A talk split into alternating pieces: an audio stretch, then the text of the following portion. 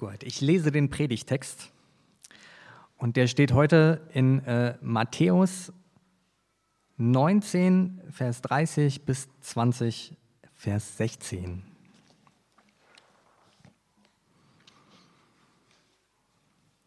Aber viele, die jetzt die Ersten sind, werden dann die Letzten sein, und viele, die jetzt die Letzten sind, werden dann die Ersten sein.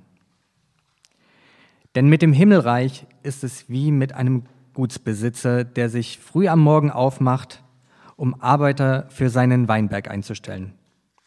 Er fand etliche und einigte sich mit ihnen auf den üblichen Tageslohn von einem Denar.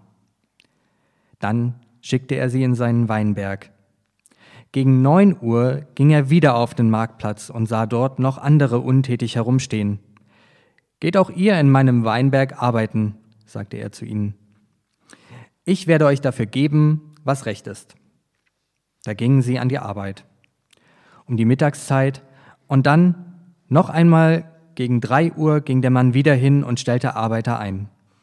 Als er gegen fünf Uhr ein letztes Mal zum Marktplatz ging, fand er immer noch einige, die dort herumstanden. Was steht ihr hier den ganzen Tag untätig herum? fragte er sie. Es hat uns eben niemand eingestellt, antworteten sie. Da sagte er zu ihnen, Geht auch ihr noch in meinem Weinberg arbeiten. Am Abend sagte der Weinbergsbesitzer zu seinem Verwalter, ruf die Arbeiter zusammen und zahl ihnen den Lohn aus. Fang bei den Letzten an und hör bei den Ersten auf. Die Männer, die erst gegen fünf Uhr angefangen hatten, traten vor und erhielten jeder einen Denar. Als nun die Ersten an der Reihe waren, dachten sie, sie würden mehr bekommen, aber auch sie erhielten jeder einen Denar. Da begehrten sie gegen den Gutsbesitzer auf. Diese hier, sagten sie, die zuletzt gekommen sind, haben nur eine Stunde gearbeitet und du gibst ihnen genauso viel wie uns. Dabei haben wir doch den ganzen Tag über schwer gearbeitet und die Hitze ertragen. Da sagte der Gutsbesitzer zu einem von ihnen, mein Freund, ich tue dir kein Unrecht. Hattest du dich mit mir nicht auf einen Dinar geeinigt? Nimm dein Geld und geh. Ich will nun einmal dem Letzten hier genauso viel geben wie dir. Darf ich denn mit dem, was mir gehört, nicht tun, was ich will? Oder bist du neidisch, weil ich so gütig bin? So wird es kommen, dass die Letzten die Ersten sind und die Ersten die Letzten. Einen wunderschönen guten Morgen. Schön euch zu sehen. Ich bete. Himmlischer Vater, es tut äh, mir auf jeden Fall so gut, hier anzukommen und diese Zeit und diesen Raum zu haben, um auf dich zu hören, um mich äh, dir auch zu öffnen. Und ich möchte dich darum bitten, dass du äh, zu uns sprichst, äh, dass du uns ins Herz sprichst, äh, gerade da, wo wir vielleicht auch äh, auf dir, äh, nach dir auf der Suche sind oder eine Sehnsucht danach haben, dass du uns in einem bestimmten Punkt irgendwo begegnest und zu uns sprichst. Bitte dich, dass das durch die Gedanken jetzt der Predigt auch passiert. Amen. Wir sind gerade mitten in einer Predigtreihe, in der wir uns so ein bisschen ausführlicher mit dem ganzen Themenbereich Arbeit und Glaube, Arbeiten und Glauben beschäftigen. Also mal so unser Arbeiten, das, womit wir ja auch einen Großteil unseres Lebens verbringen, mal vom Glauben her zu durchleuchten und zu schauen, wie können wir da vielleicht von unserem Glauben her nochmal eine andere Sicht ähm, auch drauf bekommen, eine andere Einstellung vielleicht auch bekommen oder schauen, wo kommt denn überhaupt das her, was wir glauben und wie wir arbeiten und was uns dabei antreibt oder auch nicht antreibt. Und heute liegt dabei der Fokus ähm, auf dem Zusammenspiel von Geld und Arbeit. Also zum Beispiel äh, hat ja in Bezug aufs Arbeiten Geld die Funktion, dass es als Lohn ausbezahlt wird, als Gehalt für eine bestimmte Arbeit oder wir legen vielleicht irgendwie einen Preis fest für ein Kunstwerk oder ein Produkt, äh, das wir herstellen, das wir bekommen. Leute bezahlen Eintritt für Veranstaltungen, die wir machen oder in denen wir performen und so weiter. Und ich finde, das Schöne beim Thema Geld ist, dass es alle Beteiligten in vielen Fällen zumindest dazu zwingt, mal so die Karten auf den Tisch zu legen. Ja, also es ist oft so der Moment, wo sich zeigt, wie viel eine Sache einem Menschen tatsächlich wert ist, wenn es dann äh, ums Geld geht. Als ich zum Beispiel noch für eine Umzugsfirma gearbeitet habe, da war so der entscheidende Moment immer am Ende, wenn es dann Trinkgeld gab oder eben auch nicht. Ja, also es, ähm, Es haben viele Leute irgendwie schöne Worte gemacht und sich tausendmal bedankt und ach, ich wusste gar nicht, dass ich so viele Sachen hatte und hier in den vierten Stock und so, alles wunderbar und so total herzlich. Aber der entscheidende Punkt war, äh, wie viel sie am Ende bereit waren, dafür nochmal draufzulegen. Und äh, ich bin eigentlich ja auch so ein sehr ideeller Mensch. Ja? Also wir haben uns ja hier auch mit Berufung beschäftigt die letzten Wochen und so. Da kann ich auch sehr viel mit anfangen. Sehe ich zum Beispiel auch in diesem Umzugsjob. Ja, es, es hat einen ganz tiefen Sinn eigentlich dieser Arbeit. Man, man begleitet Menschen an so einem sehr verletzlichen Moment. Ja, sie haben irgendwie ihr Zuhause, brechen sie auf und so, haben noch kein neues festes Zuhause, steckt ja auch immer eine Geschichte irgendwie dahinter, warum man umzieht und so. Absolut wertvoll, absolut tiefer Sinn. Und trotzdem ist da auf jeden Fall auch diese Frage, was kommt denn am Ende bei mich rum, für mich dabei rum? Ja, was, was springt am Ende so unter, unterm Strich äh, für mich noch raus? Das äh, ist auf jeden Fall schon auch wichtig und natürlich auch ein Teil, warum ich diese Arbeit gemacht habe, weil ich das Geld gebraucht habe.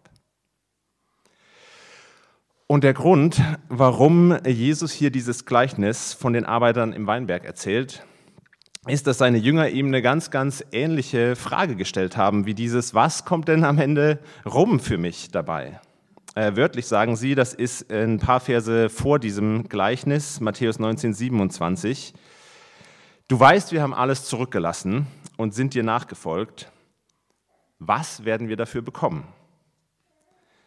Klingt nach einer sehr direkten Art der Gehaltsverhandlungen, die die Jünger damals so äh, drauf hatten. Und äh, Alex hat das vor drei Wochen, war das, glaube ich, auch so schön formuliert und auf uns irgendwie bezogen, dass äh, Gott ja auch ein Stück weit unser Arbeitgeber ist. Ja? Also Gott hat uns dazu berufen, auch durch unser Arbeiten die Welt irgendwie so mitzugestalten, sei das durch unsere Jobs, sei das, indem wir die Küche aufräumen und so weiter. Und in dem Sinne ist Gott auch irgendwie unser Arbeitgeber, in der uns da so mit reinruft in das Gestalten dieser Welt. Und auf diese Ansage hin, Gott ist unser Arbeitgeber, scheuen sich die Jünger eben nicht zu fragen, was zahlt dieser Arbeitgeber denn so? Ja, was kommt dabei für uns rum? Und ich finde das total äh, schön und bemerkenswert, dass Jesus hier dieser Frage nicht aus dem Weg geht, auch wenn ich mir so ein bisschen wünschen würde, er würde hier mit einer, mit einer Zahl einfach antworten und nicht schon wieder mit einem Gleichnis. Aber in diesem Gleichnis, in diesem Gleichnis steckt, finde ich, doch sehr, sehr viel Handfestes drin. Da wird ja zum Beispiel auch ein konkreter Lohn genannt, eine konkrete Zahl. Und ich finde, das ist sehr hilfreich für uns oder macht zumindest ein paar sehr hilfreiche Fragen, finde ich, auf. Äh, dafür, sowohl für unser Verhältnis zu Gott äh, und Belohnung in irgendeinem Sinne, als auch für unser Verhältnis zu Geld äh, und äh, ja, dem Lohn, den wir vielleicht bekommen, erwarten für unser Arbeiten. Ich will das heute, nach, äh, will das heute aufmachen, will dem heute nachgehen indem äh, ich erstens versuche, nochmal in dieses Gleichnis reinzugehen, äh, mit dem Text hier ein bisschen zu arbeiten, das zu verstehen, das nachzuvollziehen, was hier passiert. Dann, wie das, glaube ich, unsere Sicht aufs Geld, gerade auf das Geld, das wir verdienen oder meinen zu verdienen, ein bisschen verändern kann. Und dann auch noch auf ein paar praktische Schritte einfach eingehen, wie das denn konkret aussehen kann im Umgang mit unserem Geld. Und eine erste Frage, die ich bei diesem, mit, dem Blick, mit dem Blick auf dieses Gleichnis super spannend finde, ist die Frage, ist denn dieser Gutsbesitzer, der für Gott steht, also ist Gott denn fair? Ist er fair? Ist dieser Vorwurf, den die Leute, die ihm machen, die da länger gearbeitet haben, den ganzen Tag, ist er berechtigt? Oder, äh, um die Frage vielleicht auch so ein bisschen auf unsere Situation gleich zuzuspitzen und anzuwenden, setzt Jesus hier mit diesem Gleichnis äh, dieses Leistungsprinzip, gutes Geld für gute Arbeit, gleiches Geld für gleiche Arbeit, komplett außer Kraft. Ist das sein Ziel? Ist das der Punkt dieses Gleichnisses? Oder wenn man das vielleicht noch mal ein bisschen äh, weiter nachverfolgt und äh, versucht zu konkretisieren, bin ich vielleicht sogar bei Gott so automatisch grundsätzlich irgendwie leicht im Nachteil, wenn ich für meine Arbeit gutes Geld bekomme, ja, wenn ich, sag mal so, zur soliden Mittelschicht irgendwie gehöre, mir es vielleicht auch so ein bisschen besser geht als ein paar Leuten jetzt in meinem Umfeld finanziell, wenn ich hier auf dieses Statement ja auch bezogen vielleicht eher mich zu den Ersten zählen würde als zu den Letzten. Oder ist es dann eben vielleicht im Umkehrschluss so, dass äh, man von Gott irgendwie nochmal so ein zusätzliches Schulterklopfen eigentlich kriegt, wenn man äh, sich für seine Arbeit unter Wert verkauft mal oder unterbezahlt ist oder sich, sich auch irgendwie so ähm, ja nicht lautstark für eine angemessene Bezahlung vielleicht einsetzt ähm, für seine Arbeit. Wenn man versucht, so diese Frage, was habe ich denn davon, so ein bisschen auf die Seite zu schieben oder so als unfromm irgendwie abzustempeln und gar nicht so wirklich zuzulassen. Oder von Arbeitgeberseite vielleicht auch, ähm, sollte ich als Arbeitgeber, als Kunde auch einfach mein Geld großzügig weitergeben, ausgeben, auch für Dinge, wo der Gegenwert überhaupt gar nicht stimmt. Und grundsätzlich äh, verstehe ich die Aussage im Gleichnis hier erstmal so, dass sie all diese Fragen mit Nein beantwortet. Das ist erstmal ein Nein dazu. Denn die Reaktion des Gutsbesitzers, äh, die wir hier im Text auch sehen, auf den Vorwurf, wir haben doch viel mehr gearbeitet als die anderen, warum bekommen wir dann nicht auch mehr Geld dafür, ist erstmal, ich tue dir kein Unrecht. Ich tue dir kein Unrecht. Das ist nicht unfair, sondern es ist genau der Lohn, den wir am Anfang des Tages vereinbart haben. Und das äh, steht ja hier dann auch direkt im Text so. Von der Wertigkeit her war dieser eine Denar auch ein angemessener, ein üblicher Lohn für einen Tag Arbeit. Ja, es war hier weder besonders geizig oder knausrig, noch besonders großzügig. Das ist eigentlich das Leistungsprinzip in seiner besten Form, finde ich. Ja, gutes Geld für gute Arbeit. Ein Denar für einen Tag Arbeit. Ist nicht mehr, ist aber auch nicht weniger.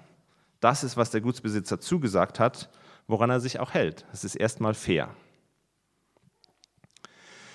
Und das zweite, was ich finde, was der, oder das zweite, was der Gutsbesitzer hier im Text macht, ist den Leuten, die dann nur kurz gearbeitet haben, aber genau diesen gleichen Lohn, einen Denar, auszuzahlen, wie auch den anderen, die länger gearbeitet haben. Und wenn man genau in den Text reinschaut, dann finde ich das spannend, dass er mit den Leuten, die er als letztes nochmal aufsammelt, die am kürzesten gearbeitet haben, mit denen macht er einen anderen Deal als mit den Leuten, die er als erstes einstellt. Und zwar sagt er zu denen nicht, ich gebe euch einen Denar für einen Tag Arbeit, sondern ich werde auch euch für eure Arbeit geben, was recht ist. Er nennt in diesem Fall keine Summe. Und um die Bedeutung dieser Formulierung zu verstehen, habe ich sehr hilfreich gefunden, sich so zwei Verständnisse von Recht und Gerechtigkeit, die es im hebräischen Denken in der Welt äh, damals auch gab, sich die vor Augen zu halten. Ähm, das eine hat das hebräische Wort Mishpat, das andere Zedekia. Ist immer nicht so ganz klar, wie man diese althebräischen Wörter ausspricht, aber ich gebe mein Bestes.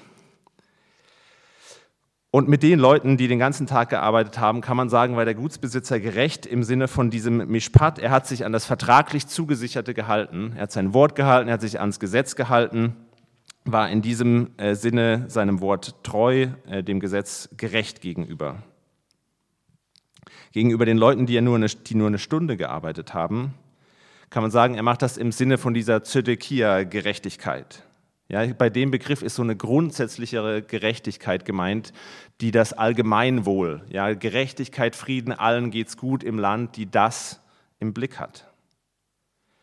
Und ich finde, dieses Verständnis von dem Text hier, von dieser Aussage macht insofern Sinn, dass ein Denar nicht nur der übliche Lohn war, den man für einen Tag Arbeit bekommen hat, sondern es war auch das übliche Bedürfnis, was man gebraucht hat, um seine Grundbedürfnisse für einen Tag so ungefähr zu decken.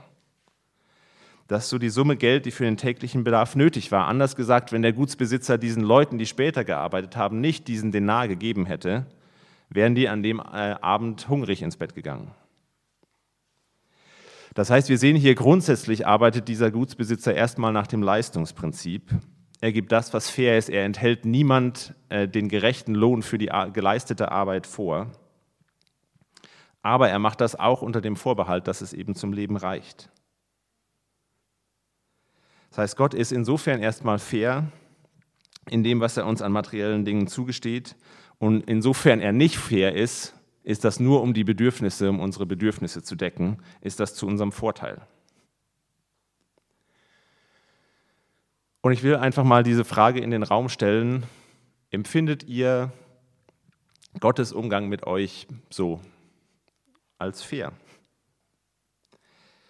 Und zwar jetzt mal wirklich nur auf euch persönlich bezogen und nur aufs Geld bezogen. Also es ist ja eine riesige Frage, ist Gott fair zu mir irgendwie? Das macht alle möglichen Fragen auch noch auf. Ja, es gibt mit Sicherheit Menschen auf der Welt, die nicht das bekommen, was fair ist. Äh, für die Leistungen, die sie bringen. Es gibt andere Kriterien für unser Wohlergehen und ob Gott gegenüber uns jetzt fair ist, äh, wie Gesundheit und so weiter.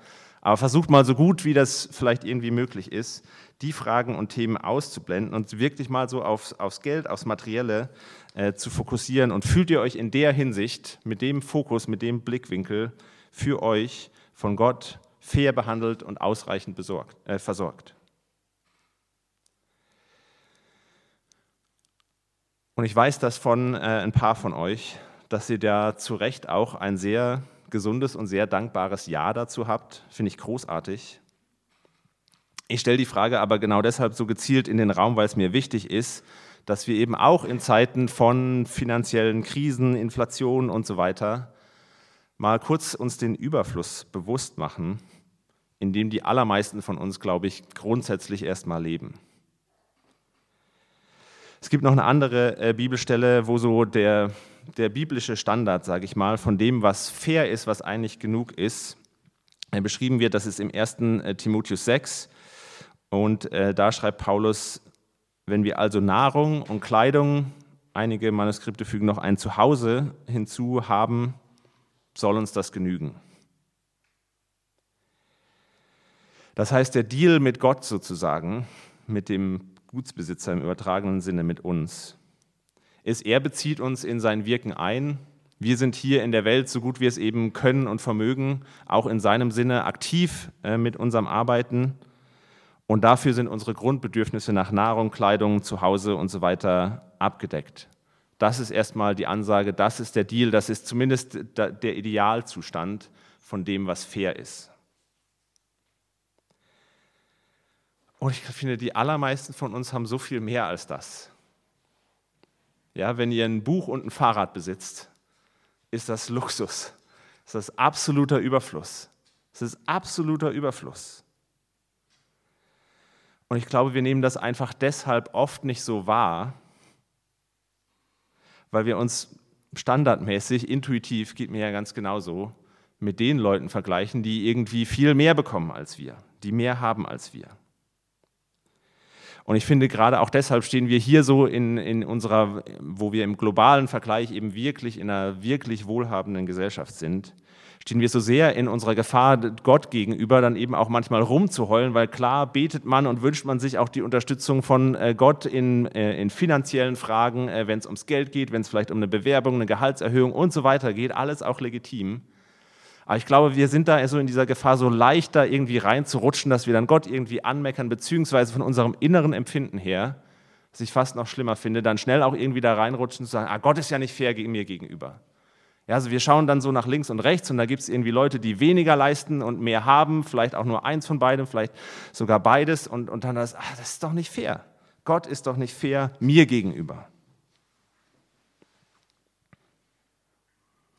Und ich finde, das dürfen wir uns ruhig immer mal wieder bewusst machen, dass wir uns hier, wenn es ums Geld geht, auf einem sehr, sehr hohen Niveau irgendwie bewegen und vergleichen und wie, wie reich wir materiell beschenkt sind.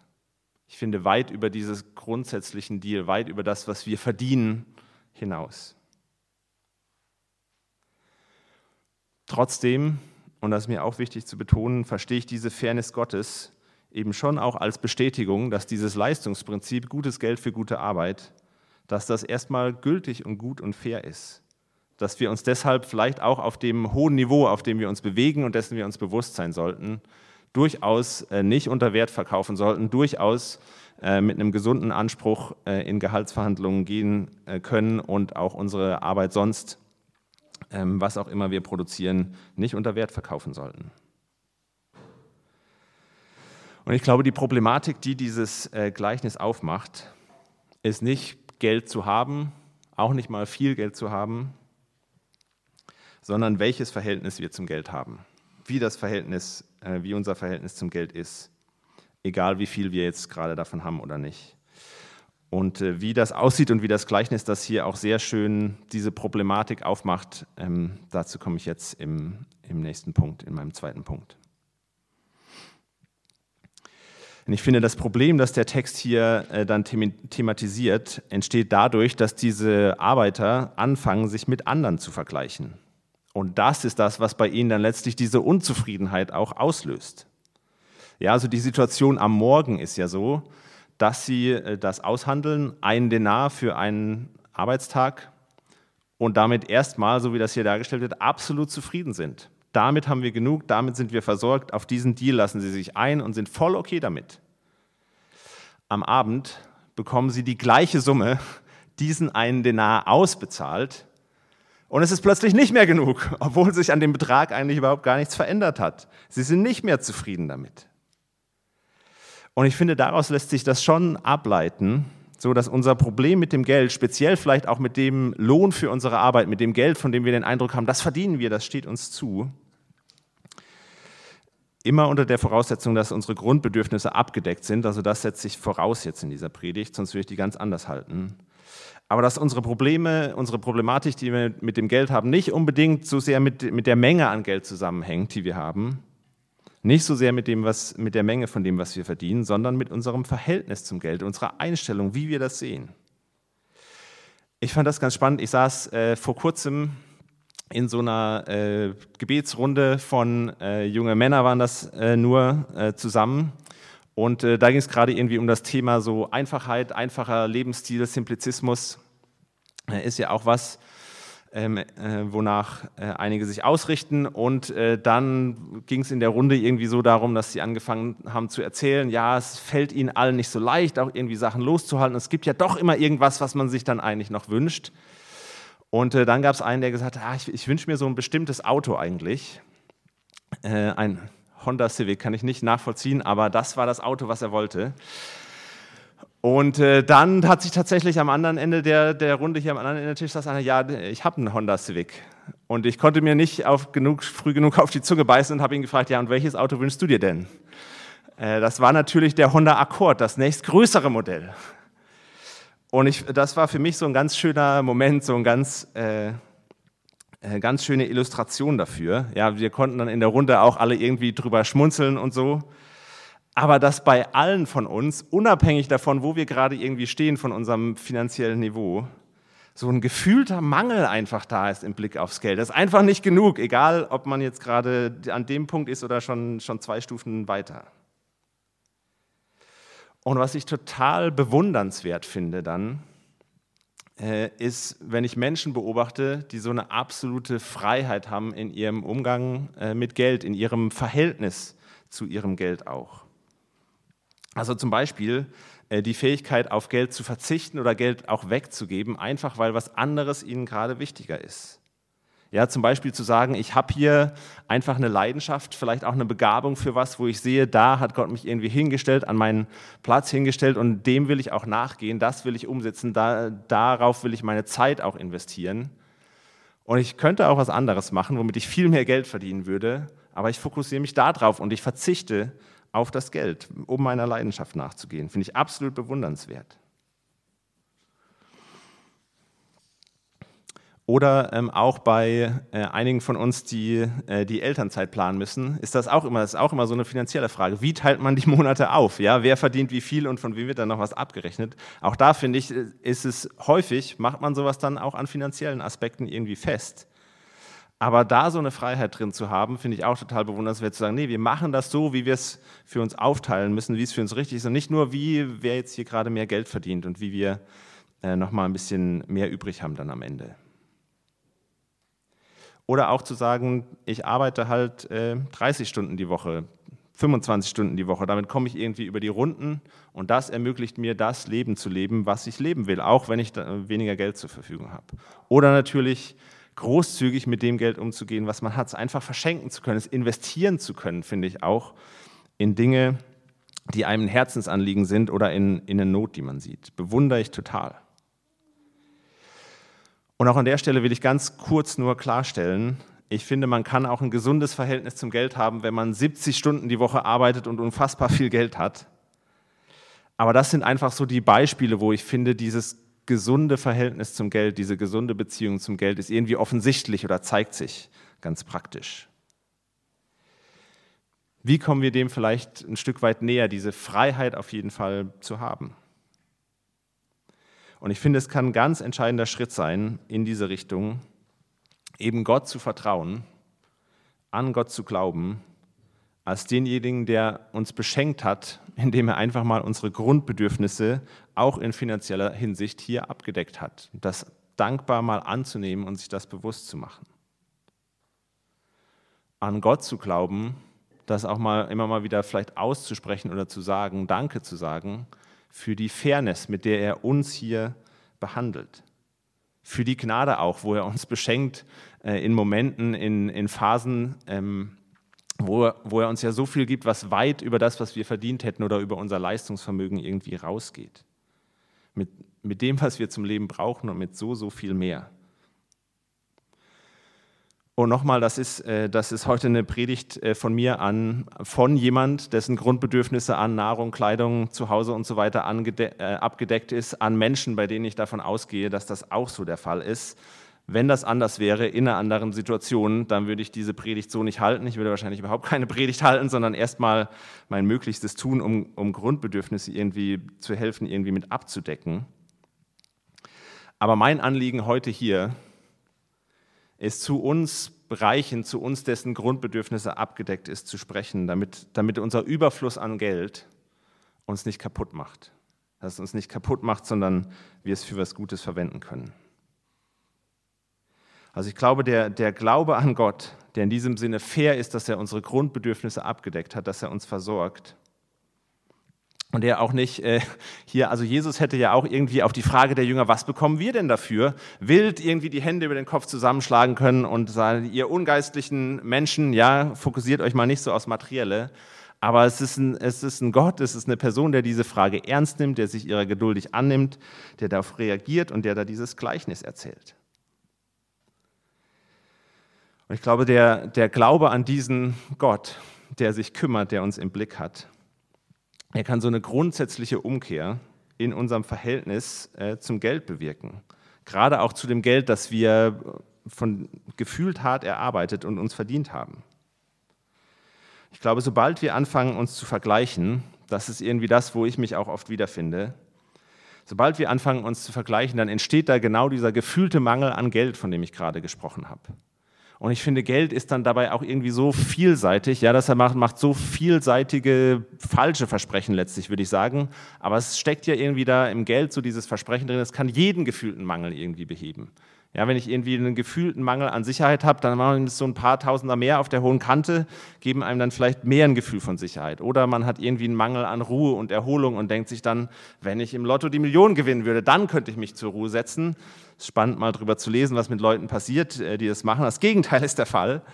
Äh, Mangel an Spaß irgendwie, auch da ist das Versprechen von Geld, ah, dann kann ich mir noch das leisten, dann kann ich noch dahin gehen und das noch irgendwie mitnehmen.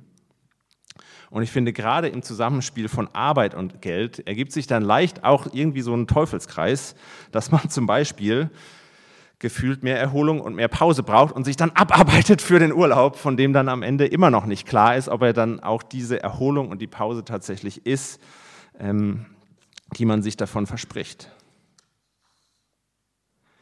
Ich glaube, wenn wir aber die Tatsache, dass unsere Grundbedürfnisse erstmal abgedeckt sind, als so ein Zeichen der Fairness Gottes und auch ein Zeichen der Gnade Gottes mit uns sehen, dann ist alles, was wir darüber raus noch an Geld zur Verfügung haben, ist einfach Überfluss. ist purer Luxus. Dann haben wir wie diese Arbeiter in der Geschichte, obwohl sich an unserem tatsächlichen Vermögen überhaupt gar nichts geändert hat, plötzlich keinen gefühlten Mangel mehr, sondern einen gefühlten Überfluss mit derselben Menge Geld. Dann haben wir plötzlich Geld zur freien Verfügung dass wir in Dinge investieren können, die uns wirklich wichtig sind, die wir nutzen können, um Gutes zu tun. es gibt uns einen Spielraum. Es gibt uns einen, wir haben eigentlich einen riesigen finanziellen Spielraum. Und so ein paar Beispiele, wie das aussehen kann, habe ich ja schon genannt, aber will in meinem letzten Punkt jetzt noch ein paar andere praktische Aspekte aufmachen, wie das beispielhaft, mit Sicherheit sind hier im Raum Menschen, die mehr zum Umgang mit Geld wissen als ich, aber trotzdem beispielhaft noch so ein paar Gedankenansätze mitgeben. Und das Erste, was ich äh, auch noch betonen möchte, ist, dass es mir äh, dabei nicht darum geht, äh, eine Lizenz auszusprechen für, ich gehe jetzt raus und äh, gehe völlig unverantwortlich mit meinem Geld um. Joe hat gesagt, ich kann meiner Leidenschaft nachgehen und in drei Monaten kommt ihr dann äh, pleite bei mir an und beschwert euch. Äh, diese Lizenz will ich nicht geben, sondern ich finde im Gegenteil, im Gegenteil kann genau mal ein verantwortungsvoller Umgang, sich mal hinzusetzen, machen mit Sicherheit viele von euch, sich mal hinzusetzen und zu schauen, wie viel Geld brauche ich eigentlich, wie viel Geld wende ich eigentlich auf, um meine Grundbedürfnisse, wie auch immer ihr das definiert, um meine Grundbedürfnisse mal abzudecken und wie viel habe ich darüber raus eigentlich noch zur Verfügung. Und dann vielleicht auch anzufangen zu gucken, naja, wo geht das denn so hin? Geht das irgendwie auf die hohe Kante? Geht das dahin? Geht das dahin? Und entspricht das, wo dieses Geld hingeht, tatsächlich dem, was mir wichtig ist? Was ich bewirken will? Wo ich vielleicht auch äh, mich einsetzen will äh, in dieser Welt? Und ich will euch ähm, darüber hinaus, sich das einfach mal anzugucken, das zu reflektieren, was will ich eigentlich und reflektiert mein Umgang mit Geld das? Darüber hinaus das tatsächlich auch ausdrücklich ans Herz legen, einfach was wegzugeben von dem Überfluss, den wir haben, was zu spenden, was zu verschenken. Und ähm, es gibt auch da eine biblische Richtlinie, sage ich mal, äh, die auch in der Kirche eine lange Tradition hat, ähm, die, glaube ich, aber auch für viele, wenn man sie auch das erste Mal hört, finde ich, absolut absurd klingt und unvorstellbar, nämlich den Zehnten zu geben, also zehn Prozent des eigenen Einkommens wegzugeben, zu spenden. Und ähm, ich selber habe das tatsächlich so kennengelernt oder war lange auch Teil von einer Tradition, wo, es, äh, wo das so gelehrt wurde, zu sagen, erstmal gibt man grundsätzlich zehn Prozent an die Kirche und dann kann man darüber hinaus noch ähm, schauen, was man noch für wohltätige Zwecke äh, geben kann und sich darüber hinaus noch einsetzen kann. Zwei kurze Anmerkungen dazu. Erstens, diese 10 Prozent sind jetzt mal keins der zehn Gebote. Die sind nicht so in Stein gemeißelt. Ja, die kommen in der Bibel auch nicht so vor, als das muss jetzt jeder irgendwie so machen. So sind die ähm, nicht darin formuliert. Ich finde, je nach Lebenssituation kann man da auch wirklich ähm, ging mir auch so, kämpft man damit auch immer irgendwie. Ich finde aber es trotzdem extrem hilfreich, so einen Anhaltspunkt zu haben mit einer konkreten Zahl wie diese 10 Prozent. Das finde ich als erstes mal hilfreich äh, für all die Menschen, die ich auch kenne, die eben nicht nur die Frage stellen, wann habe ich denn genug, sondern die von Herzen freigebig und großzügig sind und sich auch immer wieder die Frage stellen, wann gebe ich denn genug? Und es gibt immer noch mal irgendeine Not und immer noch mal irgendwas, was man bewährt und immer noch mal was, wo man hingeben kann. Und da ist auch einfach gut, diese 10% einmal als Richtwert zu haben und zu sagen können, naja, es ist vielleicht auch, vielleicht auch genug. Vielleicht auch genug, was ich gebe. Und ich finde es zweitens ähm, aber auch durchaus wichtig als Herausforderung, ähm, weil das eben schon was mit einem macht, sich mal zu überlegen, 10 Prozent von dem, was ich verdiene, von meinem Einkommen, von dem Geld, was ich zur Verfügung habe, das ist jetzt nicht wenig. Und ähm, ich finde es schon gut, ähm, sich das mal vor Augen zu halten, dass es Menschen gibt, für die das zum Beispiel auch in unserem konkreten Kontext hier im Projekt Kirche der Standard ist, an dem sie sich orientieren und anhand dessen sie Geld äh, an uns als Gemeinde spenden.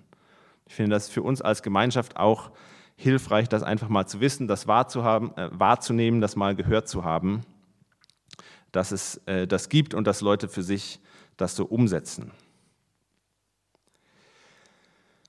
Das ist der erste Gedanke, erste Anmerkung zu diesen 10 Prozent. Dann zweitens komme ich auch nicht drum herum, äh, das ähm, das wahrzunehmen, das selbst zu merken, das auch anzuerkennen hier äh, vor euch allen, dass ich hier stehe als jemand, der für die Kirche hier arbeitet, der von der Kirche, von den Spenden bezahlt wird. Und ich finde, das bringt ein Stück weit schon so eine Spannung äh, mit sich, hier vorne zu stehen. Ich bin von Spenden finanziert und sage euch allen, spendet mal. Dessen bin ich mir bewusst, das ist mir auch absolut unangenehm immer wieder. Gleichzeitig sehe ich das aber auch als so einen ganz klaren Teil irgendwie äh, unseres Glaubens, der auch in den biblischen Texten ständig irgendwie zum Ausdruck kommt. Es kommt ständig irgendwie äh, Geld vor. Jesus redet so viel mehr über Geld, äh, als ich mir das je zutrauen würde. Und ich erlebe das vor allem aber auch als einen sehr gesunden und sehr wohltuenden Teil des Glaubens für mich, den ich euch auch nicht vorenthalten will. Und ich sage euch das jetzt einfach mal so, falls das für euch jemals so rüberkommen sollte oder je der Eindruck irgendwie entsteht, ähm, wir reden hier nur übers Geld, wir wollen irgendwie hier als Kirche, ist unser erstes Interesse an unserem Geld, dann gebt trotzdem euer Geld weg, gebt es halt einfach nicht an uns. Es gibt so viele tolle äh, Institutionen und Einrichtungen, die unglaublich viel Gutes mit Geld bewirken und umsetzen. Ähm, grundsätzlich ist mir erstmal egal, wohin ihr gebt, aber gebt. Es ist so wohltuend und so wichtig. Lebt diese Freiheit im Blick aufs Geld, die ich versucht habe zu umreißen, lebt sie tatsächlich aus. Macht sie praktisch, wendet sie an. Weil wenn das nur so ein theoretisches Ding ist, dann ist, glaube ich, unsere Standardeinstellung eben doch so, dass sich der, der Griff irgendwie, mit dem wir uns dann doch an Geld klammern, irgendwie automatisch so ein bisschen fester irgendwie doch wird und unsere Freiheit uns verloren geht. Und wir ganz schnell wieder in so die Richtung Unzufriedenheit und Vergleichen und Abhängigkeit und solche Dinge reinrutschen. Das ist der beste Weg, dagegen anzukämpfen, diese Freiheit tatsächlich einfach praktisch zu machen und sich Gedanken darüber zu machen, beziehungsweise sie dann tatsächlich auch auszuleben. Und so ein ganz schönes äh, Beispiel für so eine umkämpfte Freiheit ist mir tatsächlich auch nochmal ähm, begegnet, als ich einen alten Musikerfreund äh, mal wieder getroffen hatte. Ich hatte ihn seit mehreren Jahren, äh, habe ich den nicht gesehen. Es war jetzt äh, in, in Florida auf meiner USA-Reise auch und äh, der hat mir äh, erzählt, wie jemand auf eine ganz wertvolle Weise da auch in sein Leben reingesprochen hat und ihm diese Freiheit nochmal ermöglicht hat. Zwar hat er das hat er ihn gefragt, ob er schon mal in so einem bestimmten Städtchen da in Florida irgendwie war, wo so die Superreichen irgendwie wohnen. Und er meinte, er ist da und da fahren viele teure Autos rum. Ja, du siehst viele Lamborghinis da, du siehst viele Porsche da. Und daran machen viele Leute irgendwie so auch den, ihren Erfolg fest. Ja, was sie geleistet haben, bewerten sie dadurch. Er hat dann gesagt, aber was, was man sieht, wenn man mal genauer hinschaut, ist auch ein Haufen einsame Leute. Leute, die einen Haufen Geld haben, die aber wirklich scheiß einsam sind, sodass es weh tut. Dann gesagt, wenn ich dich ansehe, als Musiker, der sich gerade so fühlt, dass er es nicht geschafft hat, wenn ich dich ansehe, dann sehe ich Erfolg. Dann sehe ich Erfolg.